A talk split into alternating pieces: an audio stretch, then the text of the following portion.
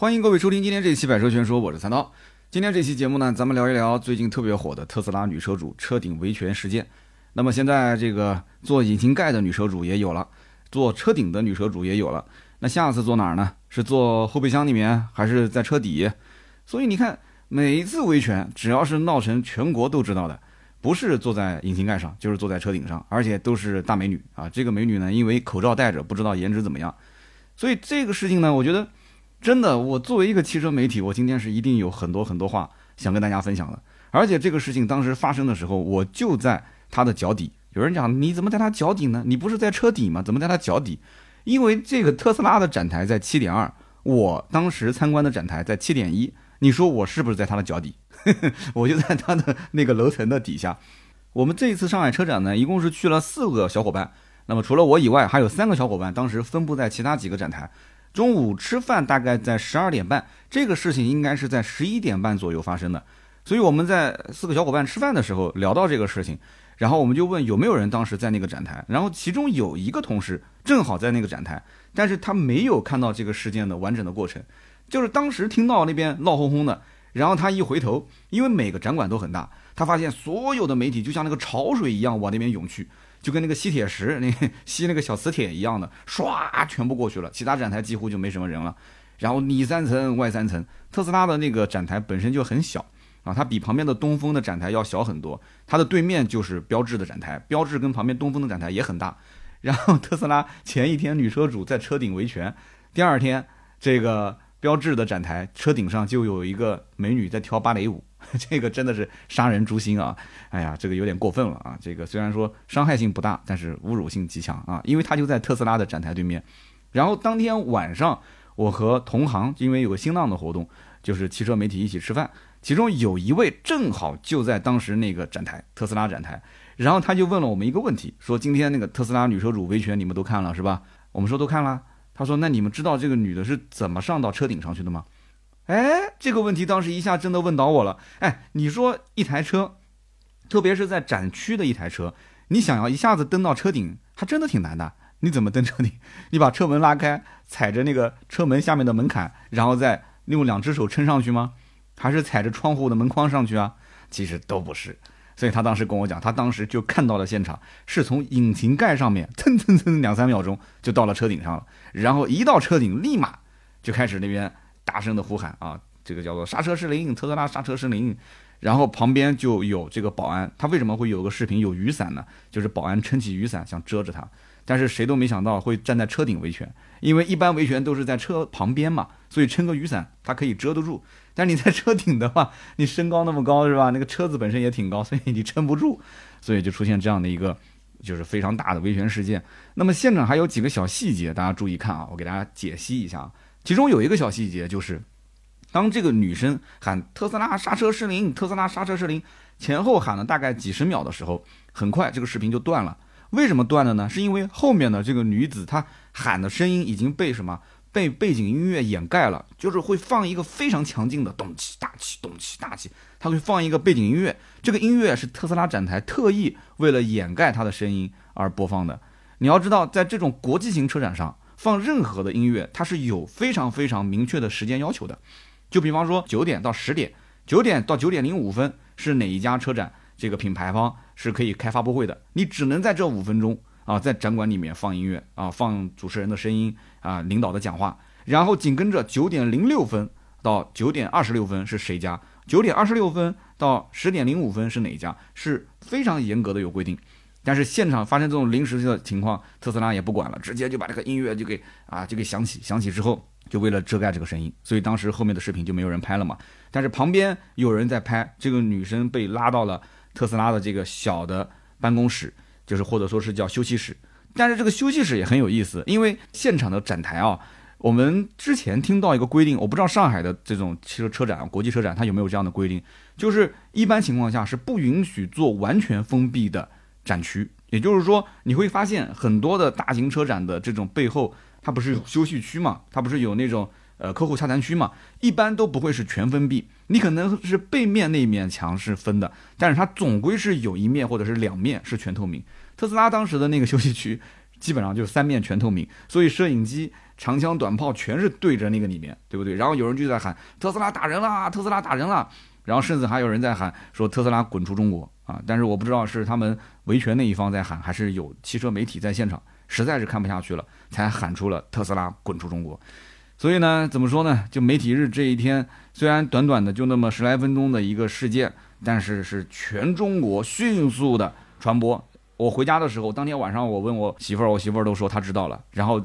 那天我就回到南京去吃面条，然后这个面条店的老板也跟我讲说：“哎，这个你是从上海车展回来的吧？你有没有看到特斯拉维权事件？”所以全中国都知道了。现在的信息传播速度实在是太快太快了。那么有的人肯定要问了：行，上海车展的这个事情呢，我算是了解了。那三刀，你能不能说一说这件事情的前因后果？就是这个女士，她是上海人吗？是上海的车主吗？在上海维权，到底发生什么事情呢？好，我把这个事情简单的说一下。这个女车主呢，她不是上海人，也不是上海的车主，她是河南安阳的车主。然后，二零二一年，也就是今年的二月份，这个车主张女士的父亲，他呢说有三十五年的驾龄呢，应该算是个老司机了。他开着这台特斯拉，然后呢连续撞上了两台车，结果这个事故呢，造成张女士的父母两个人都受伤了。所以张女士当时就觉得说这件事情肯定是车子有问题啊。她父亲也表示说，当时轻踩刹车没有发现车辆有明显的减速，然后再重踩刹车，结果发现刹车非常的硬啊，异常的僵硬，非常难踩动，最后呢导致刹车失灵，然后就撞了两台车。那么张女士三月份的时候非常快，二月份出事故，三月份就在特斯拉就坐在车顶上，网上有一张照片，应该很多人都看过，就是在侧面。拉了一块白布，然后上面写着“特斯拉刹车失灵”。那么这件事情呢，就是特斯拉一方加上车主这一方，双方当时在镇东新区市监局做过调解。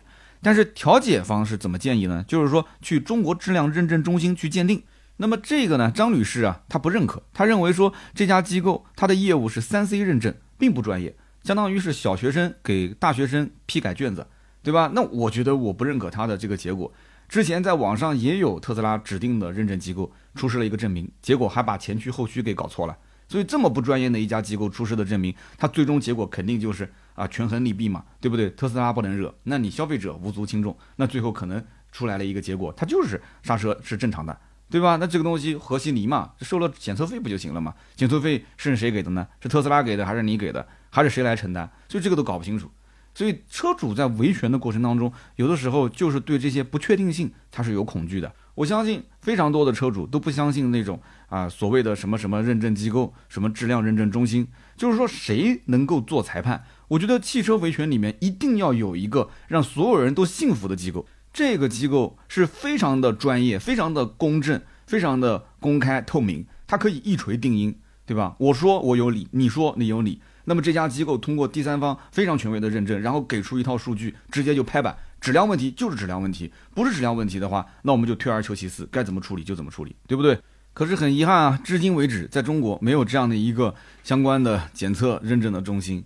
那么特斯拉后来单方面就发布证明，他说，第一点，根据交警事故责任认定书啊，超速驾驶负全责。为什么呢？因为刹车的时候车辆的速度是一百一十八点五公里每小时。但是呢，他又说他的刹车是正常的。那么第二一点就是张女士她是以封条把这车给封了，她拒绝任何形式的车辆检测。那么第三一点就是张女士她要求退车，并且赔偿精神损失费、医疗费、误工费等等啊，这些理由都驳回了，不同意。那么最后一点就是当地的民警啊出警出了五次来进行劝解，但是最终呢还是没有达成一致。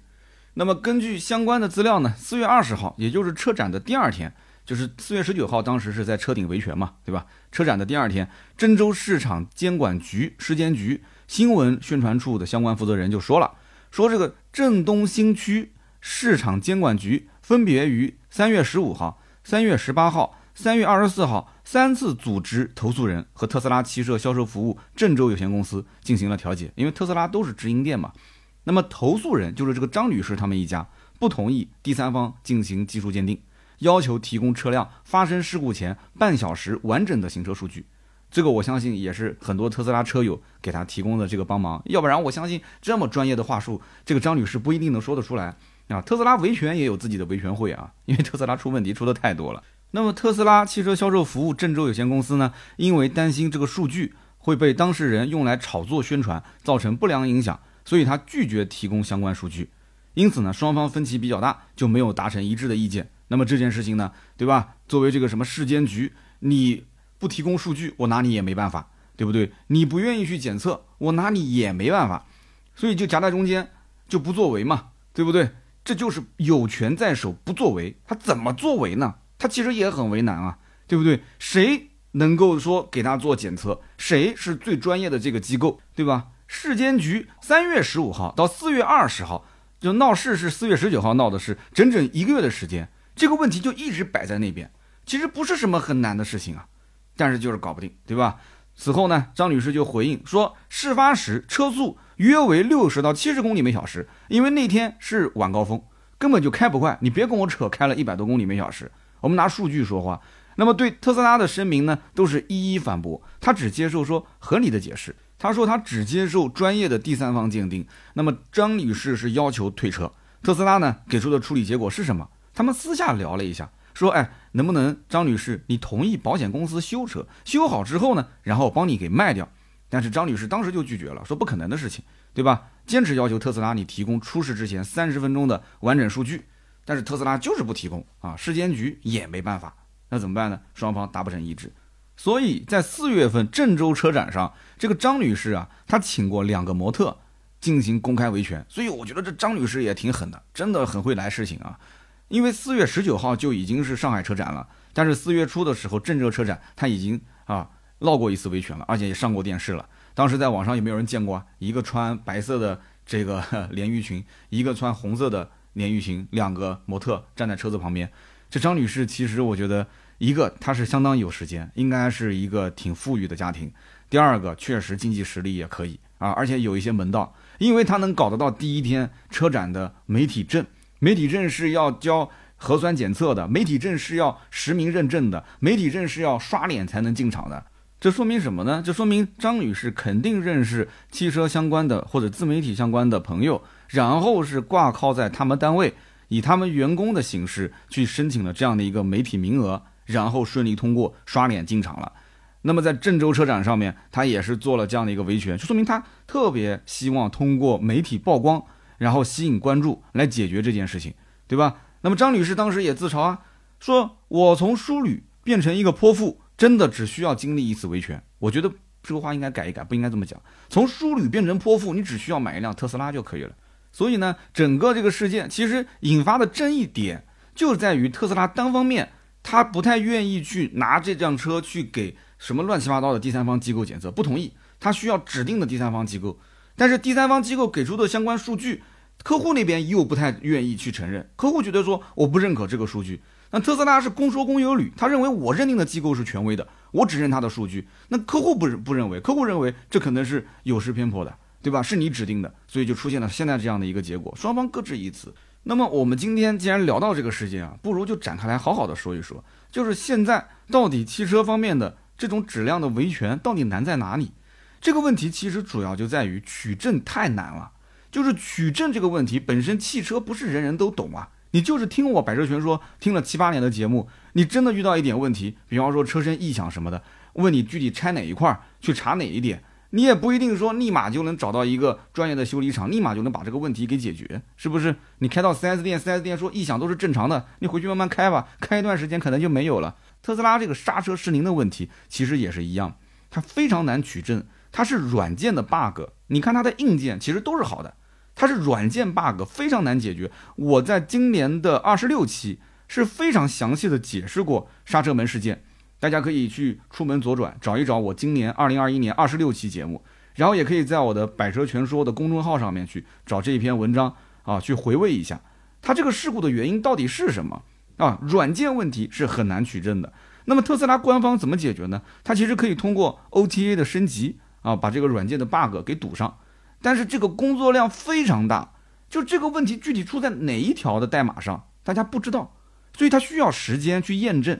如果大家还能记得的话，当年丰田也出过刹车门事件，对不对？然后美国高速安全管理局 NHTSA 就牵头，然后联合 NASA NASA NASA 的专家，一大批嵌入式的软件团队，然后对它的源代码进行分析。当时日本的丰田也不愿意公开源代码，谁愿意公开源代码？这是我的吃吃饭的家伙啊！结果呢，最后被迫无奈还是公开了。公开之后进行分析，进行验证，就是为了找到可能失效的原因。结果对这个源代码检查啊，是用了八个月的时间，八个月啊，兄弟啊！所以大家想一想，特斯拉这个刹车门事件，从第一次我们听到这个声音到现在经历了多久？而特斯拉的整体的智能程度跟当年的丰田车，它的智能程度有多大的差别？所以现在再去查它的这个源代码要花多久？而且现在谁能够让美国的特斯拉公开源代码？请你告诉我谁，对吧？这么一家美国公司，中国人他让他公开，他愿意公开吗？当年丰田刹车门事件，美国人能让日本的丰田公司公开源代码？现在中国你就告诉我哪个人你可以让特斯拉公开源代码？你站出来说一句，你靠媒体去硬刚有用吗？根本就没有用，是不是？他狂啊！所以马上后面我就说说特斯拉狂在什么地方啊？好，结果呢，在上海车展闹事的这个女车主被抓起来了，对吧？然后警方呢就出了一个警情通报。二零二一年四月十九号十一时二十四分啊，青浦公安分局接报，有人呢在上海车展闹事，注意了啊，展台闹事。那么民警立刻赶赴现场处置，张某三十二岁，李某三十一岁啊，因与该品牌公司有消费纠纷，于当日在车展然后表达不满啊，期间两个人在呃展台的区域通过肆意吵闹等方式，一度引发现场的秩序混乱。张某不顾工作人员劝阻，强行爬上一辆展车的车顶，造成车辆有一定程度的受损。那当然了，踩引擎盖肯定受损嘛。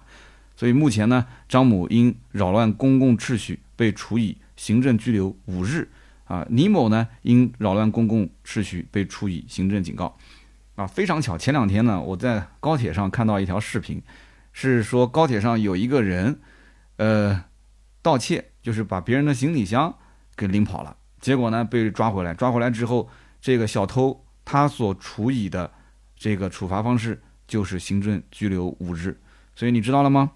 你要如果在这种公共场合啊，叫什么？叫做肆意吵闹的方式，对吧？你去引发现场的秩序混乱，那你这个行为其实跟小偷基本上没什么区别。哎，因为你看看我刚刚讲了吗？我就前两天我在高铁上正好看到一个视频，啊，把别人的行李箱拎走，盗窃，行政拘留五日，那就跟这个张某某在现场维权拘留的时间是一样的，好吧？那么其他的我也不过多的点评了，我说的都是事实啊，都是有依据的。那么我们接着讲这件事情出来之后。特斯拉的高管啊，特斯拉的公司副总裁陶林，哎，跳出来说话了。哎，我觉得这个陶林副总裁真的特别有意思啊。其实这件事情如果他不站出来说话的话，我估计可能很快也就处理完了。结果他站出来就说了几句，说：“哎，近期的这个负面啊，都是他贡献的哦，好像很自豪的样子嘛。近期的特斯拉负面都是你贡献的。”他还说：“哎呀，我们没有办法妥协，这就是一个新产品发展必经的一个过程。”哎呦。怪这车子出了一些问题，他觉得说这是发展必经的过程，很自豪是吧？见证了你的路，每一步都是一个脚印。哎呦，真的是，那你怎么不给人家做赔偿的呢？啊，这必经的过程啊，赔偿也是必经的过程啊，退车也是必经的过程啊，对不对？然后又说了，我们自己的调研显示，百分之九十的客户都愿意再次选择特斯拉。结果此言一出，舆论哗然啊，那肯定舆论哗然嘛，根本就不用说，这说的是什么？这是谁能接受这样的说法？结果到了四月十九号晚一些时候啊，特斯拉官方又说啊，这件事情主要原因呢是公司和客户的沟通方式可能存在着一定的问题啊，次要原因呢是特斯拉确实无法替客户决定用哪种方式解决问题啊，说的都是废话。最后呢，特斯拉还承诺，如果产品的问题的话，特斯拉一定坚决负责到底，该赔就赔，该罚就罚。不过他同时强调，对于不合理诉求不妥协，同样是我们的态度。嗨哟！最后一句话，别人都记住了。你前面说的那么多的话，全是废话，没有一句被人记住的。所以你看，这种就是非常非常，哎呀，失败的一个公关，我真的我急不急不来。然后四月二十号当天，这个车主本人啊，也是发文说，哎呀，自己呢，呃，是以不恰当的方式进行了维权，所以呢，做个道歉。然后呢，也解释了一下现场的情况，对吧？然后他说，我的诉求就是特斯拉的确实车有问题，我希望提供数据。那么与此同时呢，车主也表示，我也绝不妥协，我也要跟特斯拉硬刚到底。然后四月二十号的当天晚上稍微迟一些，然后官媒就开始发力了啊，官媒就开始表态了。官媒表完态之后，特斯拉的态度进行了大反转，再度发布微博，然后呢，对于没有及时解决车主的问题深表歉意，之前没有任何歉意。然后特斯拉还说，我们已经成立了专门的处理小组啊，专事专办绿色通道。努力的在合规合法的情况下，尽全力的满足车主的诉求，争取让车主满意。呵 呵哎呀，我真的是服了，这个特斯拉就真的像一个还没有成年的小孩子啊，做事情。在中国这个市场上，我真不知道他怎么能活到今天的。他技术很牛逼吗？啊，车子很便宜吗？好在哪儿啊？我就想问在座的想买特斯拉的一句。所以我觉得啊，如果说特斯拉跟什么所谓的 BBA 传统豪华品牌之间啊。大家还是稍微的掂量掂量，我觉得啊，如果都是韭菜要被坑，你现在想一想，你到底被谁坑？啊，你说我就是要买一个有豪华感的电动车，想好好的玩一玩，回头我跟大家好好的聊一聊啊，豪华品牌的传统的这些电动车和特斯拉之间到底有什么区别，好不好？我觉得真的特斯拉，我觉得把很多人给洗脑洗的。现在你看一看这家企业到底真面目是什么样？我首先要问一句，特斯拉的 CEO 什么副总裁陶宁，你算老几啊？你算老几？你在特斯拉可以说了算，你在中国市场上你能说了算吗？他绝不妥协，妥协不妥协是你说了算吗？你个法盲，你说了算吗？要不要送两本书给你看看啊？研究一下十八届三中全会还有四中全会通过的方案，它的主题是什么？如果你要是个弱者，你被人欺负了，你说我绝不妥协，哎，你有勇气，你有骨气，我佩服你。但是你不是弱者。你是一个跨国公司大企业的副总裁，你是这么大的一家店的负责人啊，店大欺客，你说你绝不妥协。所以你看，官媒就说了，老爷公关骄纵豪横，我觉得用词非常准确，就是这种态度。媒体也是有血性的，但凡有一点流量的媒体，他多少不管是有一点专业度，有一点个性，有点想法，有点远见，他多少是有点东西的。任何一个自媒体，可能平时啊。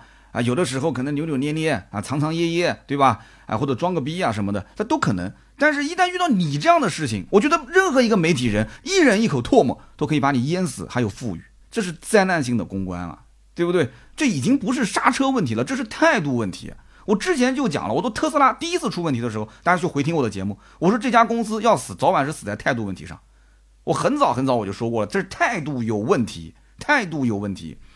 拒绝沟通，拒绝提供数据，然后说出这种我绝不妥协的话，你算老几？我再问你一句，你算老几啊？陶林啊，陶总裁，啊，现在自媒体这个年代啊，所谓的信息不对称已经消失了，所以你说你要让客户修好车，然后再帮他一个好价格卖出去，这桌子底下讲的这些话已经藏不住了，就是瞬间就会曝光，然后车展的这种维权的事件，你看瞬间全国都知道。所以，特斯拉首先应该是解决你产品的问题。产品如果没有问题，没有客户会跟你去找麻烦。人家捧着个三十万、五十万、一百万去买你的特斯拉，是为了找麻烦吗？人家是想过更好的生活，是想体验未来的这种科技感，是冲着你所谓的埃隆·马斯克、所你所谓的特斯拉这种大名鼎鼎的这种科技公司过来体验产品的。结果呢，买回来之后就非常的失望啊，出了很多的问题。我告诉你，我手上还压着特斯拉的投诉，一直没往上报呢。特斯拉 Model X，我一个做别墅装修的朋友啊，老板娘给他儿子买车，买回来没两天，右侧两个摄像头就已经不亮了。到了 4S 店，人家二话不说，就说明这个问题就很很容易出现嘛。人家一听说啊，知道知道，立马就给他换了，换完就开走了啊，果然是好了。然后呢，前两天又给我打电话。开了一段时间了，又给我打电话，Model X 又出了什么问题呢？在家里面待着好好的，突然手机提醒说窗户没关好，下楼一看，窗户是关着的。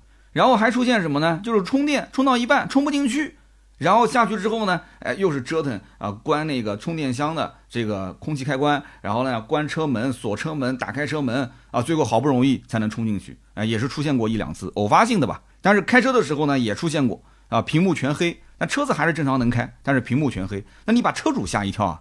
所以你看，就是这样的一个车主，在整个的南京，他应该讲做高端别墅维修的人脉关系已经很广了，他都不知道该怎么解决，打电话给我，然后我只能说你稍微等一等，我上海车展忙完回来，我来帮你处理。哎，结果上海车展又出了一个特斯拉的，对吧？女车主维权这么大的一件事，其实当时我在想，应该把她喊过去，跟这个女车主啊两个人一起在车顶啊，一边跳着舞一边维权，对吧？虽然这大姐年纪确实大一点了，不行喊她儿子，她儿子挺帅的啊。所以有的时候你会发现，客户如果能当下解决的，他谁会爬到车顶呢？那永远都是特斯拉爱理不理，对不对？永远都是特斯拉觉得说谁占理谁最后就能赢，真的是谁占理谁最后就能赢吗？有的时候吵架吵到最后是感性大于理性啊！大家想一想，自己跟媳妇吵架的时候，吵到最后你赢过吗？吵到最后媳妇就说：“哎呀，你不爱我了啊！你每天都是这样跟我讲话，你每一次都是这样子，你不会哄我的啊！”然后你就说：“你为什么生气？我都不知道，你怎么了？你怎么回事啊？你怎么回事啊？”呃，女生都说你不懂我，你不爱我。所以吵架吵到最后，吵的是什么？吵的都是情绪啊，甚至你都不知道当时为什么是吵。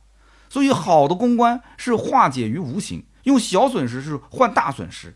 最差的公关就是特斯拉这种火上浇油，自己挖坑啊，去埋自己。所以刹车失灵这件事情很简单，你早点给人该换车换车，该退车就退车，对不对？你顶多就损失个几万或者十几万。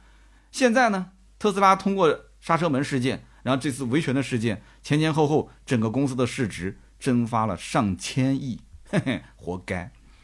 即便结果最终对特斯拉有利啊，公司市值已经蒸发了，对不对？你这种傲慢的态度，而且把你品牌之前还算那么一点好形象都被抹杀了。那你要问我说，三刀，你说那么多，那如果是你啊，你是特斯拉的这个副总裁，你把那个陶总裁给换了啊，你去做，你觉得你应该怎么做呢？我告诉你，很简单。第一时间配合调查，给人家该退车该换车退车换车，这个问题你特斯拉官方难道不知道吗？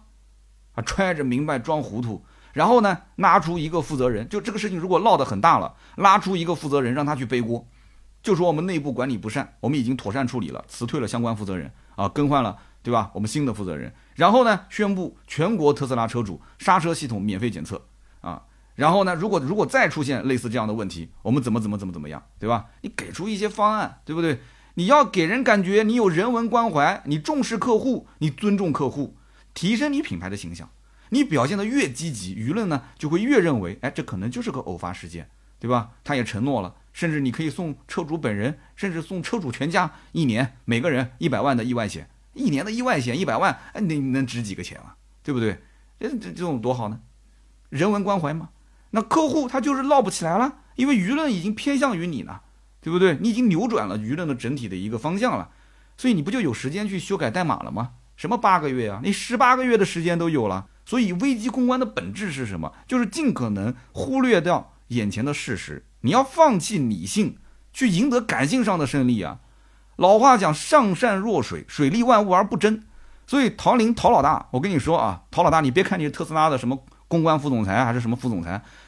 你要先看书，不要天天捧着那些什么英文原著了。我知道你英文肯定比我好，没用。你在中国混，你在中国的社会上面混，你要论社会人，我刀哥肯定比你强啊！你别说你是拿着美国的薪水又怎么怎么怎么大公司，我告诉你没什么用。你赚的中国人的钱，我比你懂中国消费者。即使你们公司很强，你很强，你也要摆出一副低姿态。你可以学学小米的雷军啊。对吧？雷军我不知道有没有埃隆·马斯克有钱，我不清楚啊。但是雷军就看上去就很好欺负的样子啊，每次讲话，Are you OK？哎，那感觉对吧？哎，萌萌的，傻傻的。雷军傻吗？雷军萌吗？雷军当年华尔街的天才神童啊，华尔街劳模啊。小米的粉丝个个都觉得说我在薅雷军的羊毛。结果呢，今年雷军说小米造车账上躺着一千多亿的现金，那你说这谁的钱？这米粉在家里面逛一圈就很明白了嘛，对吧？这谁的钱？啊，无数的米粉啊捐出来的钱是吧？所以这次这个事件，我可以讲啊，官媒发声，我给大家也解释一下，读稍微读一下，因为我们这个节目不希望聊太多那方面的事情嘛，但是简单解读一下，简单的啊。新华社四月十九号晚上七点半啊发声说，二零二一年上海车展十九日开幕，然后呢，一个女士穿着刹车失灵的这个 T 恤在车顶上进行维权，成为舆论的热点，然后他就点评说。车主和车企之间难免会有矛盾和纠纷。事实上，这不是相关车企第一次遇到车顶维权，这也不是车顶维权第一次引发舆论的热议。账上车顶维权既不安全也不体面，于公共秩序更无益。于上海车展而言，出现这样的事情，有关方面应当依法依据该调查的调查，该处理的处理。与此同时，在社交网络上也有不少舆论认为，消费者对于产品质量和服务的关切，车企应该更加认真直面问题。新华社发完这一篇不过瘾，结果又发了一篇，说十九日上海车展出现车顶维权，引发舆论，事实有待调查，但是不可否认，车市坑多且深，问题不少。消费者维权难，维权成本高，让一些人选择以激烈方式维权，大闹大解决，不闹不解决，不是维权的正确打开方式。让依法维权的成本降下来，效率提上去，才是减少以闹维权的治本之策。这段话其实不是给厂家听的，是给有关部门听的。然后新华社结果又写了一篇，我的天，新华社真的是这个效率比我们自媒体还要高啊！说谁给了特斯拉的不妥协的底气？他是这么讲的：说这个。特斯拉高管如此傲慢的回应，几乎让人感受不到解决问题的诚意。从网络舆情来看，特斯拉高管的傲慢回应让很多人感到费解。评论还说，诚然，极端维权方式不值得鼓励，但正如一些网民所说，如果消费者能够顺畅维权，谁会冒险站在车顶维权？结果这个时候，中央政法委发话了。中央政法委发话说，不论是否妥协，特斯拉都必须面对中国客户的拷问。明知隐患却置若罔闻，企图大事化小，小事化了，让碰碰拉继续在路上当隐形杀手，无视公共安全，不在乎赚中国人钱、赚中国人命。试问企业的责任和担当何在？中央政法委啊就开始问了：责任何在？担当何在？然后中央纪委国家监委又问了。中国市场欢迎企业前来投资发展，但对所有企业都一视同仁，必须遵守中国法律法规、市场规则，尊重消费者权益。那么我给大家稍微解读一下啊，其实现在的中国市场啊，它需要法治化和法治化，前面是制度的治，后面是治理的治。现在的整个环境啊，你会发现市场和政府的关系是让市场起决定性作用，让政府起更好的作用，所以才会出现。现在这样的一些情况，就是一旦任何企业出现了一些维权比较大的事件、舆论比较大的事件，基本上这些官媒都会出来进行点评，就是在推进法治化和法治化，一个是制度，一个是治理。那么虽然市场在资源配置当中是起到决定性作用的，但是政府在法治、监管、产业政策和社会政策上，它的作用是不可取代的。所以多说的话我也不多讲了啊，大家也都知道。所以我反复强调，去读一读十八届三中全会，它是推进以市场化为核心的经济体制改革；去读一读四中全会，它通过的是什么？是推进以法治建设为核心的政治体制改革。有人讲说三刀你怎么一下子就聊这个了？我一直跟大家讲，我节目里面不聊这些问题，但是我不是说我不懂这些问题。这些问题不用放在节目里面去聊，但是特斯拉，我是强烈的觉得你根本就不了解中国市场，不了解中国人，不了解中国现在在做什么，中国在做什么，所以我反复提醒你去看一看，听一听，去回顾了解一下，啊，十八届三中全会和四中全会到底是在讲些什么？你什么都不知道，你在中国去赚中国人的钱。你认为在上海临港开个厂啊，带动了那些零部件企业，提供了那么多的就业，对吧？将来还要去纳税，你觉得你就牛逼了是吧？你觉得你的腰杆子就直了是吧？所以说我讲的话可能有点过激，一部分是给我们消费者讲的。现在目前大环境维权难，那将来有没有可能会出现更好的一些市场环境？我个人觉得会向好的，是一定会好的，没有问题，对不对？但是对于像特斯拉这样的企业，你有你好的一面，但是你也有你恶的一面。这一点我觉得是不可否认的，所以呢，节目最后呢，我只说一句话：我本人三刀这一辈子我不开特斯拉，因为我看见特斯拉那个标识，我就觉得很邪恶，像是一个那种邪教组织的一个标识。这是我个人观点啊，这是我个人观点，不代表任何人。这个企业我不知道为什么，我打心里面我觉得它不是一个从善的企业，这只是我个人感觉。大家不知道怎么看啊？也欢迎在我们节目下方留言评论啊！留言互动也是对我最大的支持。我会在每期节目的下方抽取三位，赠送价值一百六十八元的芥末绿燃油添加剂一瓶啊！我相信特斯拉车主也用不上这个东西啊。那么接下来呢是关于上期节目的留言互动环节。上期节目呢是聊的上海车展的呃合资车、豪华品牌，包括还有就是电动车。那么我看到有一位啊 ID 叫做北 P 九，他说三刀。这个极氪零零幺，我订车了，非常的香。这辆车目前满足我大部分的需求。之前差一点买了比亚迪的汉和特斯拉的 Model Y。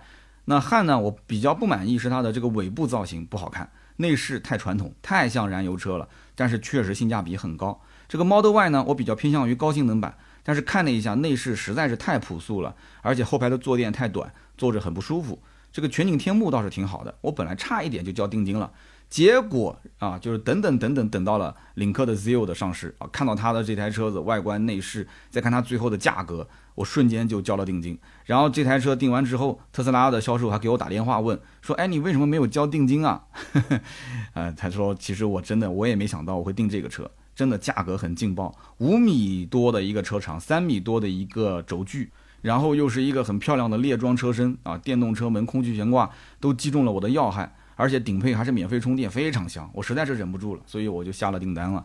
我觉得说你做的对，你做的好啊，没有买特斯拉 Model Y，没有入这个坑，要不然的话，明年的北京车展可能就是你站在车顶上了啊。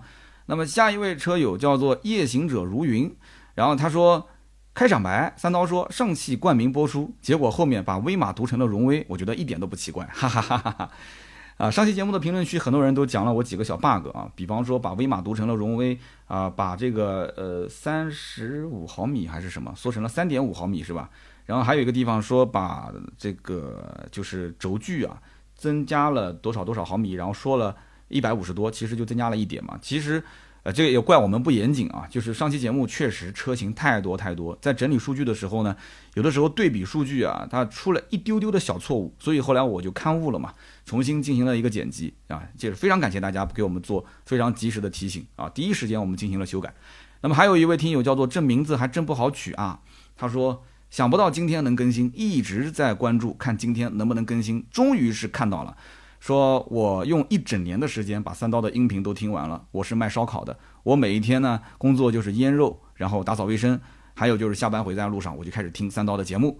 我今天就想听一听会不会聊极客零零幺。我看了发布会实在是太惊艳，我很喜欢这个车，唯一不足的就是，呃，这个车的内饰的颜色感觉选择性太少啊，应该有一个红色内饰可选那才好。毕竟这台车造型很年轻化，我太喜欢这个车，可是我的钱包太瘪了。呃，我的孩子还有两个月就要出生了，现在的车子已经开了四年多，我在想今年换车可能是不太行了，我努力搬砖吧，希望早日提到自己心仪的车。那么非常感谢啊，就这哥们儿留言非常有画面感。一个卖烧烤的兄弟啊，每天腌肉、打扫卫生的时候听我的节目，下班回家路上听我的节目啊。你可以跟老板建议一下，在这个饭店里面放我的节目，让老板以后换车，这个事情交给我了，我来帮他省钱，好吗？那么以上三位就是上期节目的留言互动的中奖听友啊，每一位可以获得价值一百六十八元的芥末绿燃油添加剂一瓶。然后大家呢也可以在我们的微信私人号，也就是四六四幺五二五四盾牌的朋友圈。可以看一看，我们最近上了很多的一些新产品，我们的百车全说的定制的 T 恤啊，包括百车全说的这个啊遮阳伞，还有就是那种易拉罐的小的车载的香氛，我自己也在用，非常好。然后还有就是我最近的抖音一直在更新视频，上海车展我是等车展回来之后才开始更新一些导购类的视频，发表一下我的观点，所以大家可以及时的看一看我的抖音，记得点赞么么哒。还有平时晚上呢，我都会做一些直播，跟大家也可以聊聊天，互动一下。那么好，以上呢就是今天节目所有的内容，感谢大家的收听和陪伴，也不要忘了关注我的微博“百车全说三刀”，我们这周六接着聊，拜拜。